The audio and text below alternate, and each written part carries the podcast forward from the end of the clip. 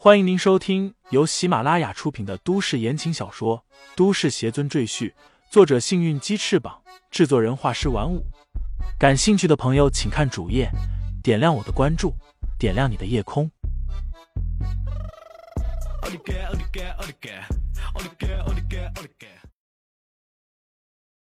第一百三十一章，我认识你下。你的养父不是好人。李承前耐心的解释：“他害了很多人，而且他还想害你。他要把你的身体献给一个老妖婆。”婵儿更害怕了。别看他已经十五岁，但见识极少，因为道主从不教他任何东西，他甚至连字都不认识。说白了，他只是为老佛爷准备的一具肉体而已，不需要学习任何知识。不过，婵儿没文化。不代表他不聪明，之前发生的事情他也看明白了一些，知道道主对他没安好心，所以他很伤心，眼泪又噼里啪啦的掉下来，楚楚可怜的说道：“爹爹为什么要害我？是婵儿不乖吗？”“不，婵儿很乖，但你养父不是好人，他就是想要害你。”李承前又帮婵儿擦去眼泪，柔声道。以后你跟在我身边吧，我会把你当亲妹妹一样看待。嗯，你可以叫我哥哥。婵儿眨了眨泪眼，却没有说话。他还不能接受李承前这个上门哥哥，不过他至少不像最初那样怕生了。休息一日之后，李承前和王源带着婵儿开车前往黑龙州兴安岭。两人上次在兴安岭的森林待了数月。已经对当地的地形非常熟悉。虽然现在是隆冬季节，森林被白雪覆盖，很容易迷路，但他们不依靠向导也能找到上次他们修炼的山谷。婵儿第一次出来，见什么都新鲜，他感觉自己两只眼睛都不够用了。李哥哥，这些白白的、冰冰的东西是什么？婵儿最终还是忍不住喊了李承前一声哥哥。好奇的捧起一把白雪，问道：“这是雪啊？”李承前笑道：“他们是从天上降下来的，是不是很美？”婵儿还是第一次见到雪，顿时兴高采烈的冲进了雪地里，欢呼雀跃。王远也喜欢婵儿，说她很像自己一个远房表妹。可惜的是，他妹妹十岁的时候便去世了。一行人走走停停。花了大约一天的时间，走到了那处山谷之中。李承前陪着婵儿在山谷里的雪地上堆雪人。王源走上之前搭帐篷的高地，发现地上有很多野兽的脚印，探印记应该是鹿留下的，还是一大一小，可能就是鹿王和他的孩子。李承前看过之后笑道：“看这些印记还很新，可能就是前几天留下来的，否则早被白雪覆盖了。”他看向密林深处，我猜这位老朋友很快就会知道我回来了，一定会来见我。王源搭好帐篷，升起篝火，几人围坐在一起，一边吃着热乎乎的食物，一边看着满天星斗，内心平静安详，仿佛也融入了这片寂静的天地之中。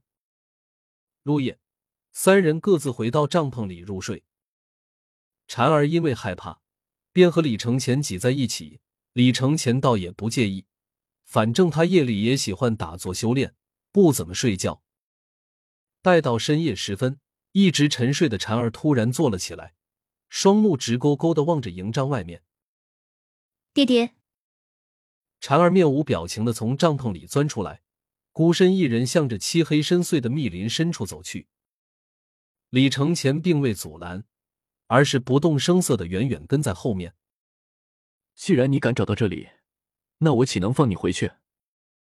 李承前心里暗想。婵儿在密林中行走，大约一个小时之后，他停下脚步，抬头看向一棵大树，有一只体型庞大的乌鸦落在上面，一对诡异的鸟眼瞪着婵儿。爹爹，婵儿来了。婵儿对着那乌鸦开口说话。乌鸦扑腾了一下翅膀，从树枝上飞下来，落在了一个黑袍男子的肩头。月光照在男子的脸上，竟是王守圭。跟我走，我带你去见道主。王守圭向婵儿伸出手来，婵儿听话的走过去。就在这时，李承前突然落在了婵儿的身后，一把将她拉回自己的怀里，顺势封闭了她的五感，令她陷入昏睡。王守圭冷冷的看着李承前，竟然毫不畏惧，伸手抽出了腰刀。你不是我的对手，李承前轻蔑的说道。带我去你见你的主子，否则我要你的命。我的命早就不属于我。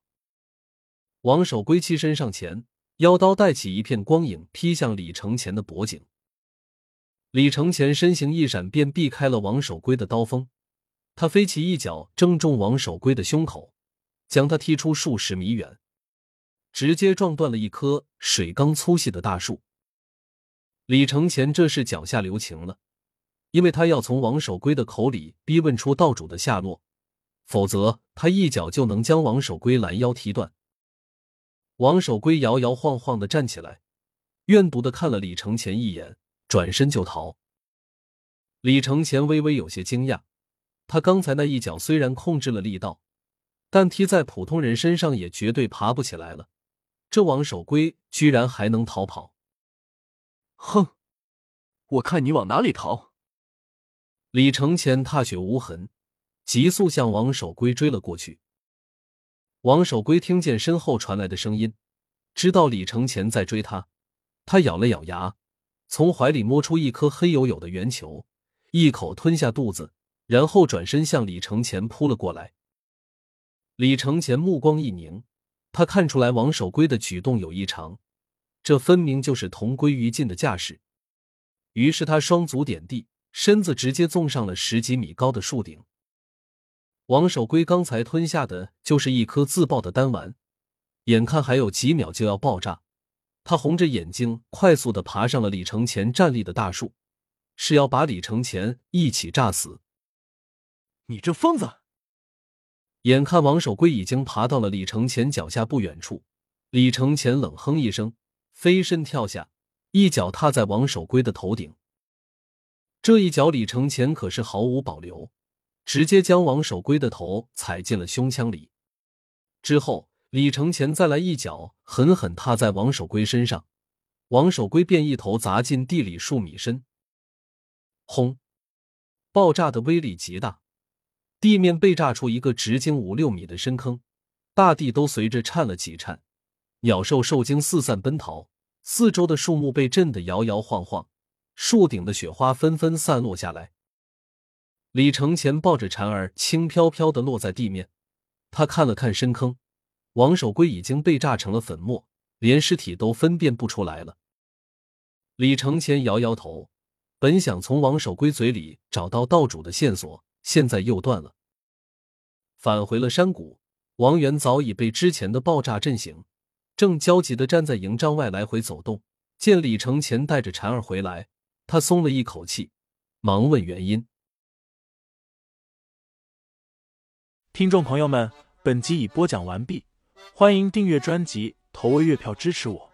你的微醺夜晚，有我的下集陪伴。